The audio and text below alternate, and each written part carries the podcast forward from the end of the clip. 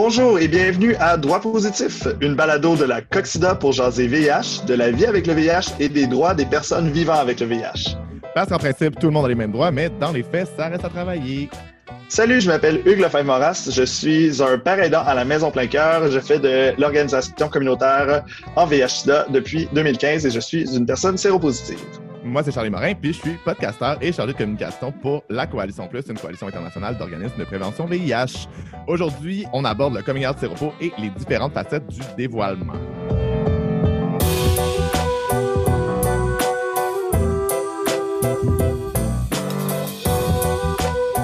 Pour expliquer un peu l'objectif du balado et les motifs qui ont mené à sa création, on a avec nous Léa Pelletier-Marcotte, qui est la coordonnatrice du secteur droit pour la Coalition des organismes communautaires québécois de la lutte contre le VIH-Sida. Allô, Léa! Allô! Peux-tu nous expliquer d'où ça vient, cette idée de balado-là, en fait? Euh, ben, en fait, le besoin est vraiment venu de la communauté.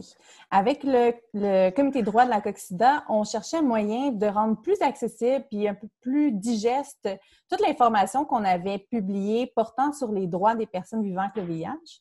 Puis c'était un peu lourd, puis on cherchait vraiment un moyen de parler de ce que c'est aussi de vivre avec le VIH euh, aujourd'hui. Question d'humaniser un peu ces questions qui peuvent être très lourdes de, de, de droit, dans le fond, et de mettre le vécu des personnes vivant avec le VIH de l'avant.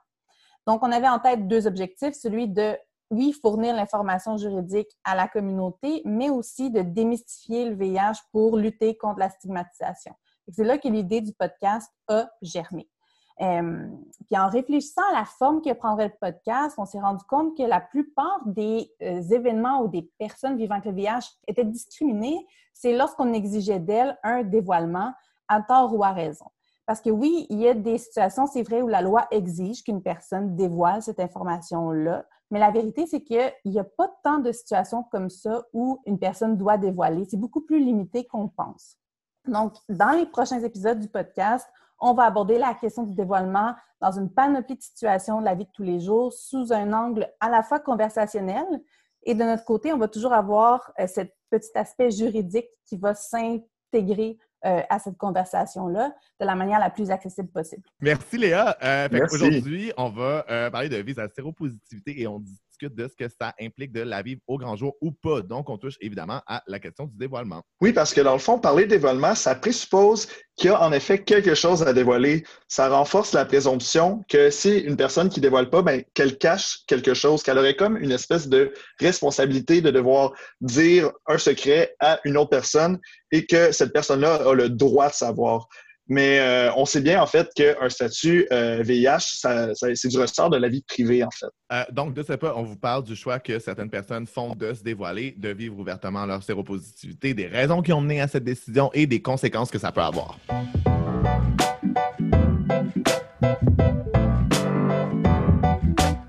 Le processus de dévoilement comporte plusieurs obstacles, motivations, et ça varie d'une personne à l'autre. Et pour parler de ça aujourd'hui, on a avec nous Daniel Claude. Daniel Claude, qui est le coordonnateur de l'Institut du développement du leadership positif, l'IDLP. Pour les intimes. Oui, c'est ça, IDLP. euh, salut Daniel Claude, est-ce que tu Allô, peux... Daniel Claude! Euh... Salut! Hey, tout d'abord, merci beaucoup pour l'invitation. Euh, je pourrais peut-être préciser un peu qu'est-ce que c'est euh, l'Institut de développement du leadership positif avec vous. Ah ouais, donc?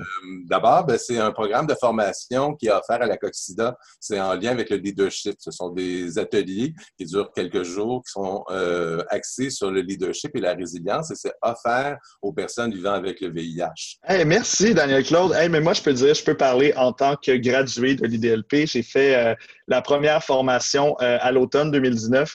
Puis, euh, ben, c'est pas euh, innocent que je sois prêt à prendre la parole et de dévoiler ma séropositivité comme je l'ai fait au début du podcast pour la première fois de manière aussi publique.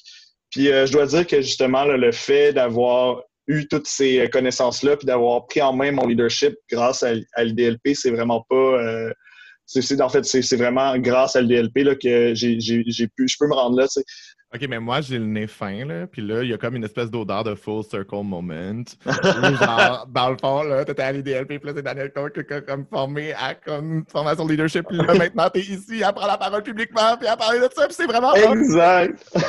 oui, oui, oui, vraiment, vraiment, c'était ça. Puis là, notre première invité, c'est Daniel Claude pour parler de ça. Fait que euh, je ne serais pas là et ce podcast ne serait peut-être pas là non plus si c'était pas de l'IDLP.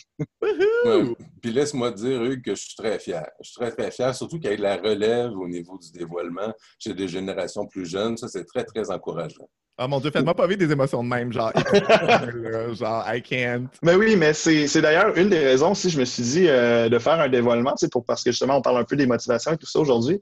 Euh, j'avais vraiment l'impression que quand on parlait de VIH, c'était quelque chose qui était ancré dans une espèce d'ancienne peur, une ancienne image euh, de ce qui s'est passé dans les années 80-90 c'est quelque chose que je chantais, que justement, euh, c'était une idée qui germait en moi depuis un temps, parler euh, d'enjeux plus actuels, puis briser les, les, les, espèces de préjugés de ce que les, les, personnes qui ont pu voir ça depuis les années 90, de quoi ça avait l'air, casser un peu cette image-là, puis parler aussi comment les gens qui étaient là dans les années 90, où ils en sont rendus dans leur vie, parce qu'on a, j'ai selon moi l'impression qu'on qu'on pense que toutes ces personnes-là sont décédées dans les années 90, mais en fait, ils sont encore là pour en parler, tu sais, euh, puis montrer qu'ils ont passé à travers. Parlant de temps ancestraux d'autrefois, euh, ramenons-nous à l'année 2010, Daniel Claude. ouais. Dans le fond, toi, tu as commencé à faire euh, de la sensibilisation aux réalités des personnes vivant avec le VIH en 2010 avec ta BD Super Séropo, titre écœurant, trop bon. Qu'est-ce qui t'a donné cette idée-là, en fait, de passer par ce médium-là ben, en fait, j'avais un objectif. Quand on se retrouve avec un diagnostic, on se dit, ben, comment je vais en parler aux autres, par exemple aux proches, à la famille, comment je vais aborder le sujet? Puis, euh, je me disais, je pense qu'il faut que je pratique un peu avant. Fait j'ai comme utilisé euh, pendant quelques années quand même différentes façons de, dévoiler mon statut sérologique par l'écriture, euh, par l'illustration. Je le faisais aussi de façon anonyme, mais tu sais, je, je dévoilais des parties de moi, si on veut, de différentes façons, jusqu'au jour où il est arrivé la fameuse journée où j'ai dévoilé à, ma famille. Et là, après, ben, moi, je fais souvent des bilans. en faisant le bilan, je me suis dit, ben, j'ai quand même acquis beaucoup d'expérience à avoir utilisé toutes ces, façons-là euh, de se dévoiler. Donc, euh, je me suis dit, ben, tiens, euh, redonnons à la communauté, habilitons les autres à agir. J'ai créé une bande dessinée, puis je me suis mis à, vendre ma bande dessinée sur le bord du trottoir avec un kiosque en carton. Puis, euh, je, bien sûr, le kiosque c'est inscrit euh, une bande dessinée sur le VIH qui se déroule à l'intérieur du corps de l'auteur. Donc, je me dévoilais euh, live sur la rue. Mmh. Laissez-moi vous dire que j'ai eu toutes sortes de réactions possibles, tout ce ouais, s'imaginer. Mais ça change quoi, en fait, d'être aussi public avec ton statut à travers ta BD? Ben, ça change quoi? Ben, c'est-à-dire que pour moi, mais des fois, je suis un peu très naïf. J'ai-tu le droit de vous parler de la naïveté? Euh, oui, oui, c'est permis. je l'annonce à tout le monde, la job va être faite, le monde entier va être au courant, mais j'avais oublié que des fois, dans la vie, on se fait des nouveaux amis. Alors, hmm. il y a eu comme un moment où je pensais, bon, ben, je l'ai dit au maximum de personnes que je pouvais, euh, hmm. je n'ai plus à le refaire. Mais il faut s'attendre que dans la vie, ben, il y a des nouvelles personnes qu'on rencontre, puis il faut refaire l'exercice. C'est pas toujours la pandémie, là. Il y, a des nouvelles personnes qu'on peut rencontrer dans la vie en général. c'est ça, c'est vraiment le, dévoilement, c'est un processus continu. Là. Tout à fait. C'est à refaire dans, plusieurs circonstances, ne serait-ce que pour un nouvel emploi ou au niveau des soins. Euh, il faut que tu parles euh, vraiment de ta séropositivité. Si, par exemple, on change de dentiste, ben, il faut parler un peu de comment ça va, les médicaments qu'on prend. Euh, c'est toujours à refaire, finalement. C'est une aventure très intéressante.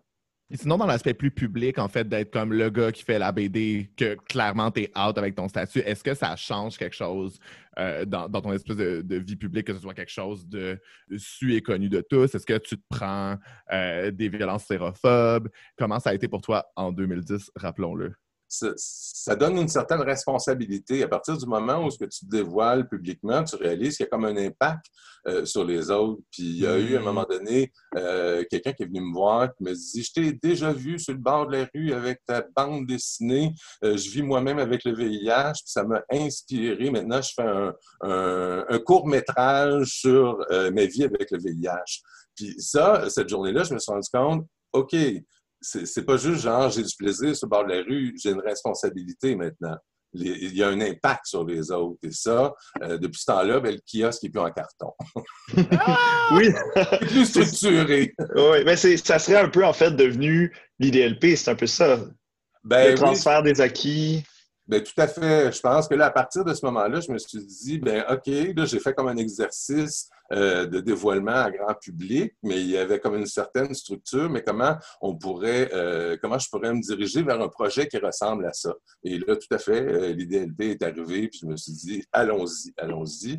L'IDLP, en fait, fait la promotion des principes du leadership, puis c'est des choses que je pratiquais déjà, que maintenant je peux on peut enseigner à des personnes vivant avec le VIH, c'est magnifique.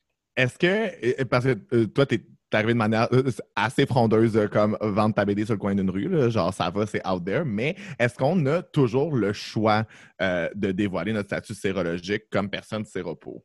Ben, ce que je dirais par rapport à ça. Euh, d'ailleurs, choix, c'est un mot que tu aimes beaucoup. Hein? Oui, non, c'est ça. J'aime pas beaucoup le mot choix. Est-ce que vous l'avez entendu? Non, mais c'est-à-dire qu'il y, a des gens qui se retrouvent dans des situations où c'est pas possible. C'est pas possible parce que les conséquences sont trop élevées. Donc, la notion de choix, euh, souvent, j'essaie de, la tasser un peu. Là. Non, clairement. Puis justement, quel genre d'exercice on fait euh, sur le dévoilement à l'IDLP? Ben, c'est-à-dire sans dévoiler des punchs quand même. Oh my god, on dévoile pas de punch. Mais là, un no spoilers.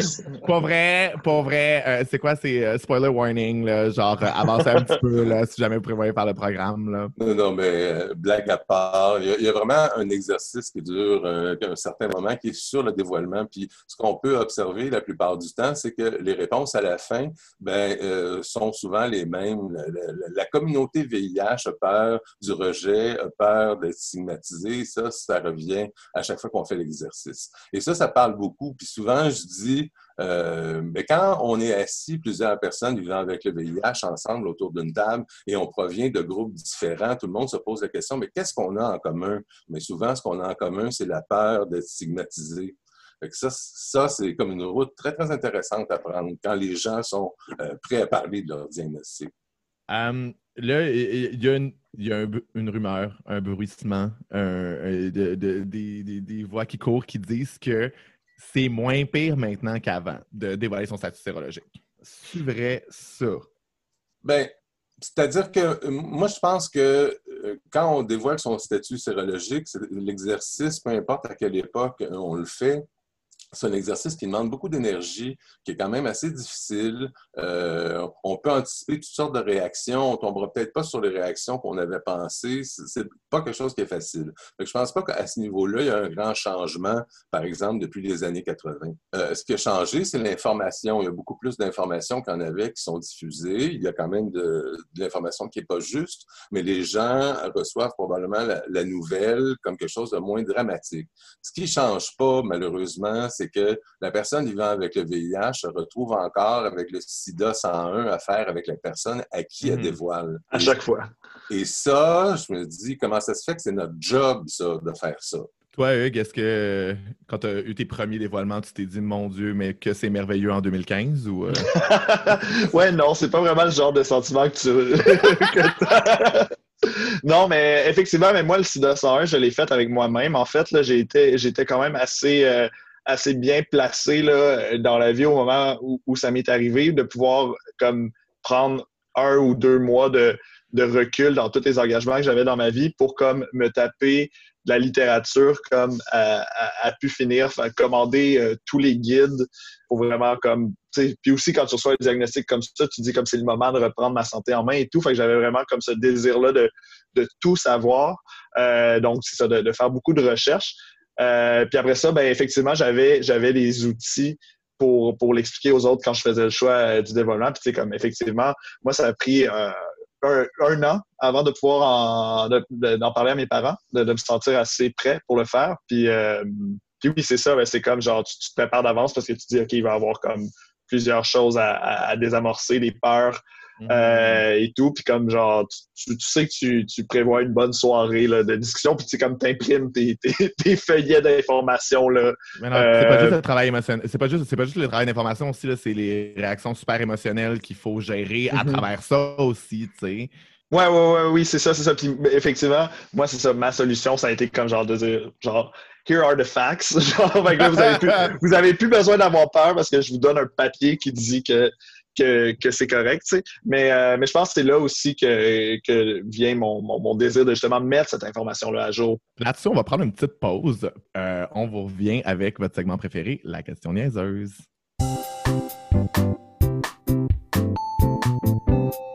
C'est le moment de la question niaiseuse. À chaque épisode, on va poser une question qui est pas nécessairement niaiseuse, mais qui est quand même mieux d'avoir entendu dans un podcast que d'avoir à poser à ton ami séropositif.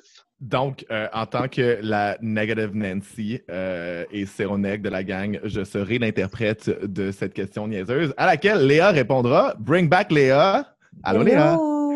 Euh, le fait qu'une personne décide de dire à quelqu'un qu'elle est séropo, est-ce que ça veut dire que, OK, l'information est out, puis c'est correct de partager cette information-là euh, à des tierces personnes?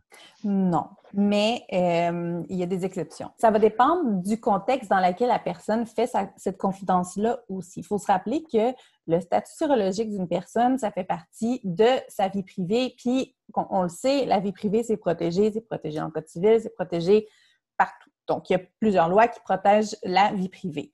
Si une personne vient et s'ouvre à vous en confidence et vous parle de son statut sérologique, euh, ça ne veut pas dire que ça vous donne le droit de partager cette information-là. Cette information-là vous est dite en confidence, elle ne vous appartient toujours pas, elle fait toujours partie de la vie privée de la personne qui vous l'a dit. Si la personne vous donne soudainement le consentement pour que vous partagez cette information-là, là, c'est différent mais euh, rarement on verra un consentement être accordé à la diffusion vaste de, cette information-là par une tierce personne. Euh, donc ça, on parle en confidence. Après ça, quand vous parlez à un professionnel aussi de votre statut sérologique, c'est protégé.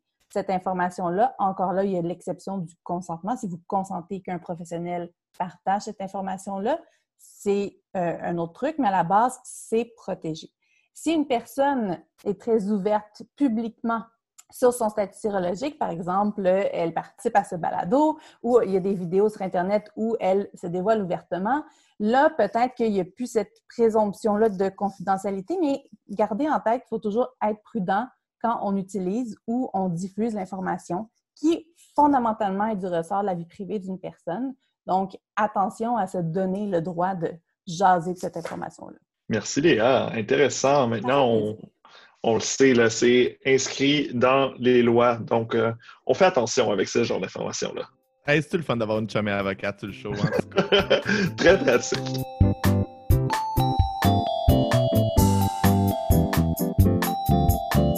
Donc, euh, maintenant, on a parlé beaucoup euh, de dévoilement d'une manière assez positive et émancipatrice.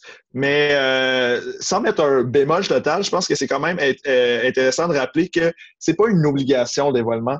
Euh, et c'est pas parce que euh, moi ou Daniel Claude on décide de prendre la parole publique que c'est la meilleure chose à faire pour tout le monde. Puis on est on est conscient des environnements plus hostiles face au dévoilement, puis que les personnes ont quand même leur agentivité de choisir s'ils dévoilent ou non. Mais pour, les gens qui euh, font euh, le choix, encore notre mot préféré, euh, de faire un dévoilement public, mettons, je ne sais pas, toi, Hugues ou toi, Daniel Claude, qu'est-ce qui nous motive à faire ça, genre? Ben, personnellement, ce qui m'a motivé à le faire, c'est que pour moi, quand on est en train de développer une relation de confiance avec quelqu'un ou avec un groupe, on se dévoile. On dévoile notre mm-hmm. personnalité, nos qualités, nos défauts. Euh, pour moi, ça allait de soi que ça va jusqu'au diagnostic. Puis je dirais même qu'il y a une question de sécurité aussi dans ça. Si par exemple la foudre s'abat sur moi, euh, si elle s'était abattue sur moi au moment où je, je ne pouvais pas prendre d'anti-inflammatoire à cause de ma médication, ben, si je suis inconscient au sol puis que personne n'est capable de dire aux ambulanciers ne lui donnez pas d'anti-inflammatoire, ben, peut-être que j'irais laisser ma peau. Donc, il y a une question de sécurité aussi dans le fait de dévoiler son, statut sérologique. On ne sait jamais quand on peut se faire frapper par la foudre. Hein. Oui, on ne sait jamais, on sait jamais. Toujours plus de chances que de gagner à la loto, tu sais. Oui. Ouais, ben, ben, moi, je pense que je l'ai un peu dit tantôt. Moi, c'était vraiment dans un, dans un désir euh, d'éducation, en fait. Là, je, je me rappelle, moi, j'étais comme, ben, je vais ouvrir un kiosque. Moi aussi, j'avais eu l'idée du kiosque, en yes, fait. kiosques! moi, j'étais comme. monde d'un kiosque à la fois. c'est ça, j'étais comme, je vais être, je vais être à l'agora de Lucam. Je vais comme de dire, genre, pour que les gens le sachent de ma génération, tu sais. Euh, puis là, ben, c'est ça. J'ai quand même attendu un petit peu et je pense qu'un podcast comme celui-ci est une façon euh, plus intéressante là, pour moi que, que de faire un autre kiosque euh, à l'UCAM. Mais sinon, ça serait quoi les, euh, les, les, les, conséquences? C'est bien beau les motivations, mais justement, là, une fois que c'est fait, c'est une information qu'on peut pas aller récupérer. Là, une fois qu'elle a été partagée, justement, peut-être par une, une tierce personne, il y a, y a, quand même des, des, des conséquences que ça peut avoir. Ben, dans mon cas, les conséquences, c'est que si tu googles mon nom, euh, tu vas trouver mon diagnostic. Alors, si par exemple, il y a une sélection à faire quelque part, ne serait-ce que pour un emploi, euh, puis que l'employeur décide d'aller googler euh, les noms des gens qui ont postulé, euh, ben, il va se retrouver avec mon diagnostic. Euh, est-ce que ça va influencer son choix? Peut-être. Mais c'est un choix qui est assumé. Mais je comprends que dans d'autres circonstances, il y a des gens qui vont évaluer que la, conséquence euh, est trop élevée pour eux. Les gens qui veulent avoir une très longue carrière, par exemple, ou qui veulent changer d'emploi régulièrement, vont se dire, mais moi, je peux pas faire ça. Mais mm-hmm. si vous permettez, il y, a un moment où, dans ma vie où je ne pouvais pas dévoiler euh, mon, statut sérologique et je ne voulais pas rester seul avec ça j'ai fait affaire avec les organismes communautaires, j'ai rencontré des travailleurs mm-hmm. sociaux, des psychologues, parce que je, considérais que c'était important que je puisse, euh, euh, puisse être capable d'en parler quand même. Mm-hmm. C'est pas, mm-hmm. pas me dévoiler, mais avoir du soutien en lien avec ça. Ça, ça a été aussi important dans ma vie. Puis ça m'a sûrement aidé aussi avec le temps à me dévoiler peu à peu. Parce que aussi, il y a euh, la réception à laquelle on s'attend, puis ce qui arrive dans la réalité aussi, avec euh, les différents dévoilements euh, qu'on peut vivre. Puis euh, de, ce que j'entendais, il y avait aussi beaucoup, beaucoup une des motivations, c'était de chercher du soutien. est-ce que est-ce qu'on le trouve la plupart du temps? C'est, ça va vraiment dépendre de la, de la, personne, dans quel contexte, où, on, où on fait ce, ce dévoilement-là. je pense que ça va être vraiment ça, peut dépendre de, de, nos privilèges aussi. Tu sais, euh, en tant euh, en tant qu'homme gay, euh, pour ma part, euh, les ressources étaient là. Tu sais, parce que VIH et homme gay, les, les, ressources sont présentes. Tu sais. fait que ça a été plus facile pour moi, mais j'imagine certaines personnes dans d'autres types de communautés où leur statut sérologique est comme plus anecdotique, tu sais, où c'est plus rare, ben les, les, les ressources sont pas là. Puis là vient le dilemme euh, est-ce que je me dévoile ou non, par exemple, à ma famille, sachant que ma famille va être comme les proches qui vont, être là pour m'offrir le, sport naturellement, habituellement, quand j'ai euh, des choses difficiles dans ma vie, mais là aussi, autre type de communauté, autre type de, réception possible, ça peut mettre en danger euh, justement l'accueil de cette personne-là dans la communauté. Un, un, dévoilement pourrait aussi alors qu'on demande du sport, que ça soit tout, à fait l'inverse, puis qu'il y ait du rejet. Euh, mm. Fait que c'est vraiment des, des, pour et des contre à peser qui peuvent être euh, vraiment très, très difficiles, dépendamment de, de où qu'on vient puis de quel type de privilège on, porte. Si je pourrais rajouter, je ne veux pas qu'on termine avec une note triste, mais présentement, au Québec, euh, si on veut du soutien, il faut dépenser de l'énergie. Alors, euh, mm. ça veut dire qu'on n'est pas, on va pas complètement mal si on réussit à avoir du soutien, parce qu'on a l'énergie pour faire tous les appels, remplir les formulaires, euh, passer au travers de la labyrinthe des soins, c'est pas évident. Oui. Tout à fait. Oui, oui, oui. Mais là, dites quelque chose, on ne peut pas finir sur une note triste. non, c'est vrai. Euh... Quelqu'un a une joke, là? Oui, peut-être répète, non? c'est une, fois deux séropos qui rentrent euh, dans, dans ce ah! Combien de séropos pour changer une ampoule? euh, J'ai pas de punchline, juste, euh, juste la joke. Ben, all right, on vous revient dans quelques secondes avec notre conclusion.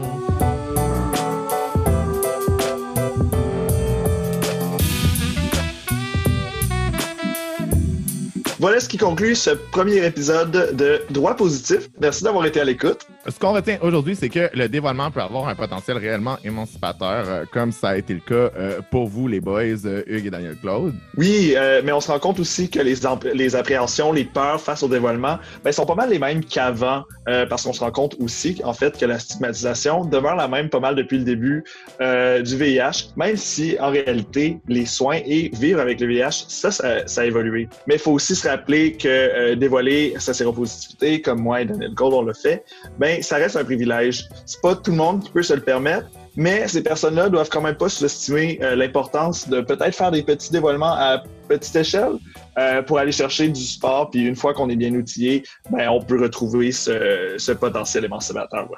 Dans les prochains épisodes, on démystifie les moments où c'est une obligation légale ou bien un choix de dévoiler dans une multitude de contextes avec une belle brochette d'invités. Soyez à l'écoute. Oui, donc je remercie nos invités de cette semaine. Donc, merci à toi, Daniel Claude. Où est-ce qu'on peut trouver des informations sur l'ITLP? Ben, on peut euh, trouver des informations sur le site web qui est idlp.ca. Euh, j'en profite pour vous remercier et vous dire que vous êtes une super belle gang. Merci beaucoup. Ah, merci à toi. puis je remercie aussi Léa Pelletier-Marcotte pour euh, ton introduction et tes réponses vraiment éclairantes à notre question niaiseuse. Ça fait plaisir. Merci à vous. Yay! Donc, vous étiez avec Charlie Morin. Et Hugues Lefebvre-Moras. Et un gros merci à notre monteuse Marie-Hélène Larochelle et à Laurent Trépanier-Capistran à la technique. Bye la gang! Merci! Ciao!